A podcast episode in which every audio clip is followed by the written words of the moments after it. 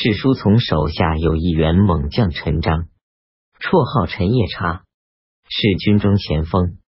他向史书从请求说：“河东李克用所依赖的人是周德威，请让我去擒获他，给我一个州作为奖赏。”李克用得知这一消息，告诉周德威，让他有所戒备。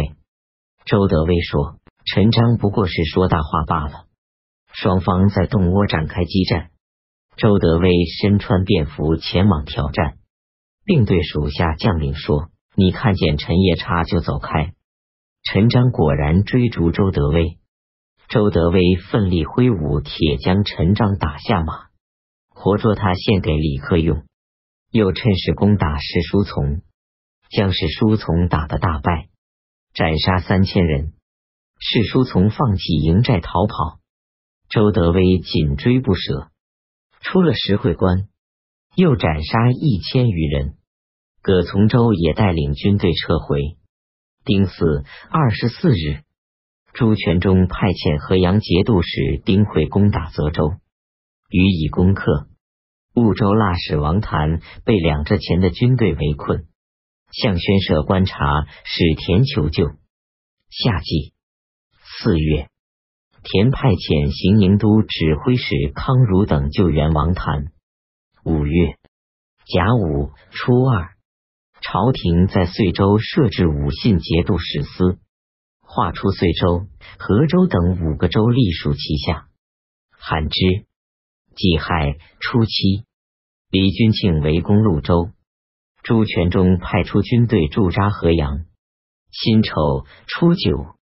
朱全忠派遣属下将领张存敬救援潞州的李罕之。壬寅初十，朱全忠又派丁会带领军队相继增援，把河东军队打得大败。李君庆被迫解除潞州之围，退去。李克用把败将李君庆及其副将一审李洪喜斩杀。任命李嗣昭为樊汉马步都指挥使，代替李君庆继续攻打潞州。庚戌十八日，田派遣的行营都指挥使康儒等在龙丘县打败两浙前的军队，擒获两浙军队将领王求，于是占据婺州。六月乙丑初三，李罕之病重。丁卯初五。朱全忠向朝廷上呈表彰，请求任命李罕之为河阳节度使，任命丁会为昭义节度使。不久，朱全忠又委派属下将领张归霸据守行州，派遣葛从周代替丁会据守潞州。朝廷任命西川大将王宗吉为武信节度使。王宗吉本姓甘，是洪州人。丁丑十五日，李罕之在怀州死去。保义节度使王拱性情猜忌残忍，即使是妻子儿子这样的骨肉亲人，也常常为自己的安危担忧。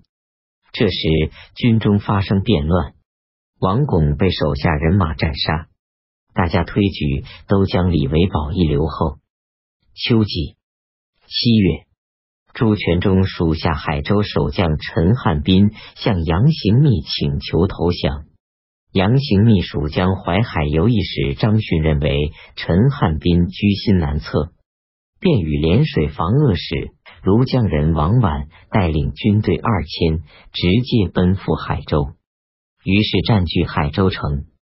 朝廷加封荆南节度使城，兼任中书令。长沙的武安节度使马殷派遣属下将领李唐攻打道州，道州腊使蔡杰聚集众多蛮人，在险要地段埋伏下军队予以抗击，把李唐的人马打得大败。李唐说：“蛮人所依仗的不过是山林罢了，如果在平地交战，他们怎么会打败我？”便下令借助风势放火焚烧山林，顿时天世间一片火海，蛮人惊慌逃跑。李唐于是攻克道州，擒获蔡杰，将他斩杀。